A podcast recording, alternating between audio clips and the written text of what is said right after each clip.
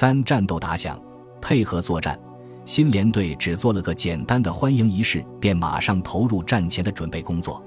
三十二师原是一支乙级部队，师长姚永富，政委曲明耀，我们连长胡东年，指导员李廷忠，排长吴学珍，我被安排在二排六班任副班长。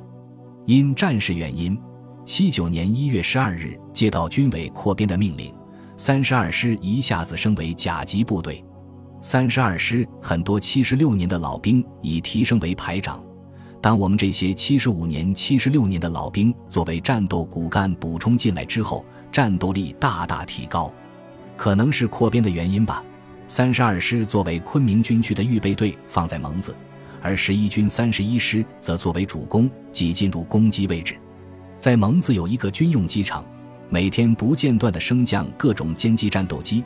在我们的头顶上飞出飞进，机场周围许多高射炮昂扬炮手，许多的对空导弹直指天空。在军营的一角的一排营房四周拉上铁丝网，还在修建及加固，是为了以后关押战俘的。我们已进入作战的最后准备阶段，学习粤语喊活，制定立功计划，学习战场纪律，其中就包括不得记录作战经过等等，学习战场自救。互救知识等等，为便于包扎，从营长到战士都清一色埋了个大光头。由于我州桥是重型装备，在战斗中起保障作用，但是在山区作战就不一定发挥作用。为此，连长胡东年让我给全连讲一课，题目是“战地急造军桥”。我和连长找了一些木料，先行花了半天时间做好一个军桥模型。连值日官一排长夏国强集合全连，然后非常正规地向我敬礼，报告教员同志：全连集合完毕，请你上课。我赶紧还礼，并说：不不不，怎能让干部向战士敬礼？按照条例，还是下口令上课吧。是。再一次互敬军礼，坐下。我用在一师学到的知识，从红军架设的第一座军桥开始。简练而又系统地把军桥在战斗中的作用、地位、架设方法、战场取料、使用、维护到最后炸毁讲述了一遍。不知是不是我是一个老兵，又刚从一师补充进来，给点面子吧。全连都听得非常认真。最后胡东年连长还大加赞赏地表场了一番。这就是一师老大哥给我们送来的战斗骨干。接下来，带领全连到事先架好的军桥模型进行实地教学讲解。市宣传科的摄影干事陈刚还拍摄上课的全过程。真得没有想到，在以后的战斗中，居然真的用上了。只不过是在敌人的炮火下进行架脚，任务很快就明确下来了。我师攻击的对象是粤军三幺六卫师，据称这是粤军的王牌部队，自组建从来才输过一仗，傲气十足。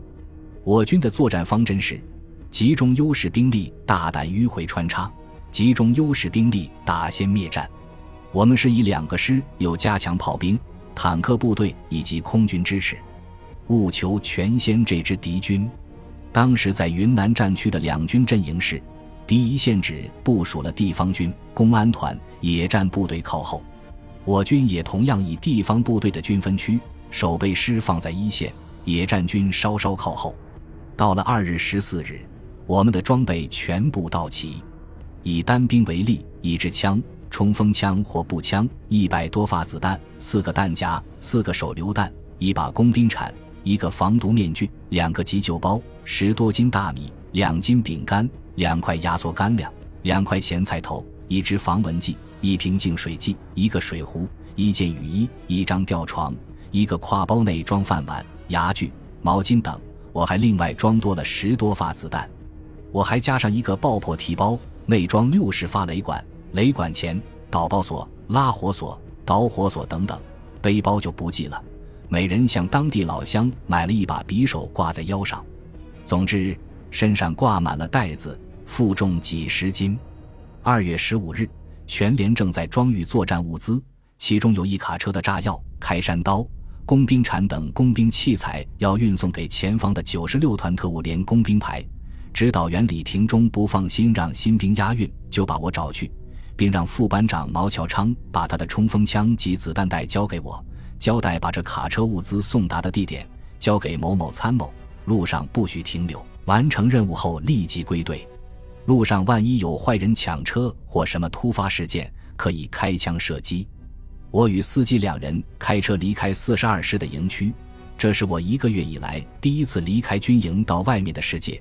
公路的两旁木棉树开满了木棉花，广州人称之为英雄花，红彤彤的，地上掉下很多的花朵，真是鲜花铺满大地。路上几乎没有见到什么人，这时节气是南方的春天，地里面也没见有人干农活。走了几十公里，有条岔路，一下不知走那条，唯有把车开慢，找当地人问路。走了不远，来到一个公社。只见在公社的广场上有很多上了年纪的人在那里干活做木箱，旁边几经做好堆了好几层高，地上还堆着很多的木板什么的。我下了车走过去问路，老乡去什么什么地方怎样走？他们指着我们车头的方向，继续向前走就是了。看来我们没有走错，我很礼貌地感谢了老乡们，顺便问问他们：你们生产这么多木箱是装什么用的？他们的回答吓我一大跳。我们做的是棺材，棺材，我差点没喊了出来。老乡见我一脸愕然的样子，又补充道：“这是埋烈士用的，其他几个公社都在赶做呢。”棺材我并不陌生，在河南省住在老百姓家中就见到过，但都有特定的款式，一头大一头小，样子还挺恐怖的。而眼前这些木箱，怎么看都不能与棺材联系在一起。充其量只能用来装火箭弹什么的，这马得高高称为棺材的木箱与路边盛开的英雄花，怎么就这样的不协调？棺材就意味着死亡，烈士就意味着牺牲，现实是这多又实实在在的摆在那里。这是我平生第一次见到那么多的棺材。俗语说“不见棺材不流泪”，我见到了那么多的棺材，泪倒没流，但心里真的是害怕了。真怕以后有一天把我也装在其中一个箱子里，战士变成了烈士，不敢想太多了。任务还没完成，我立刻上车向前开进，赶到九十六团驻地，找到某某参谋，经清点少了二捆伪装网，不知是丢了还是没装够。拿上签收条，我们驱车回到了蒙子。二月十五日的晚上八时，全营集合，教导员传达了中央军委二月十二日发出的对越自卫还击作战的命令。随后，干部们还看了内部影片《巴顿将军》。二月十六日下午四点三十分时，师指部队集中在四十二师司令部礼堂，由师副政委传达一份用飞机送来蒙自的中共中央文件，中发幺九七九杠十一号关于对越作战的决定。文件于一月十四日制定，中央指示十六日传达到党员，十七日传达到群众。我三十二师因参加作战。今天就传达到全体军人。二月十七日一早，气氛明显不同于往，连以上军事干部集中到师司令部开会，政治干部集合连队在等待什么？这时，只见连长胡东年气吁吁地跑回连队，向全连报告一个重大消息：我军全线反击于今天六时打响，从广西、云南两个方向同时发起进攻。我十一军三十一师也与敌军接上火了，并攻破敌人的第一道防线。顿时，全连立即响起了热烈的掌声，终于可以出出这口恶气了。连长继续宣布：我们三十二师接到军区的命令，由预备队转为攻击梯队，马上投入战斗。下午两时出发，直奔金平战场。我们连的具体任务。一是按周桥原来的专业继续做工程保障工作，二是担任十三大机关的警卫工作。事后勤部给我连下发了三十支全新的五十六式折叠式冲锋枪，我分到一支。为了这批新枪，大家还争了一轮，谁都想拿到一支，拿不到的还发了一通牢骚。战时时期那有那么多的民主，领导说给谁就给谁，谁也别争。下午两时，三十二师出发。由汽车二十二、二十三及五十一团装运步兵，以摩托化开进，向金平战区推进。工兵营作为第三批车队出发，到了晚上到达卡房矿山。由于工人群众几经传达了中央文件，对我师路过给予了极大的方便和援助，晚上就宿营在卡房。二月十八日下午，部队抵达金平边防十四团的驻地。我因车辆故障，修了一段时间，晚上九时才赶到。在团部的大礼堂里，即改为临时战地医院。营区四周架满了双管的三十七高炮，礼堂主席台的正面写着“生命不息，战斗不止”八个大字。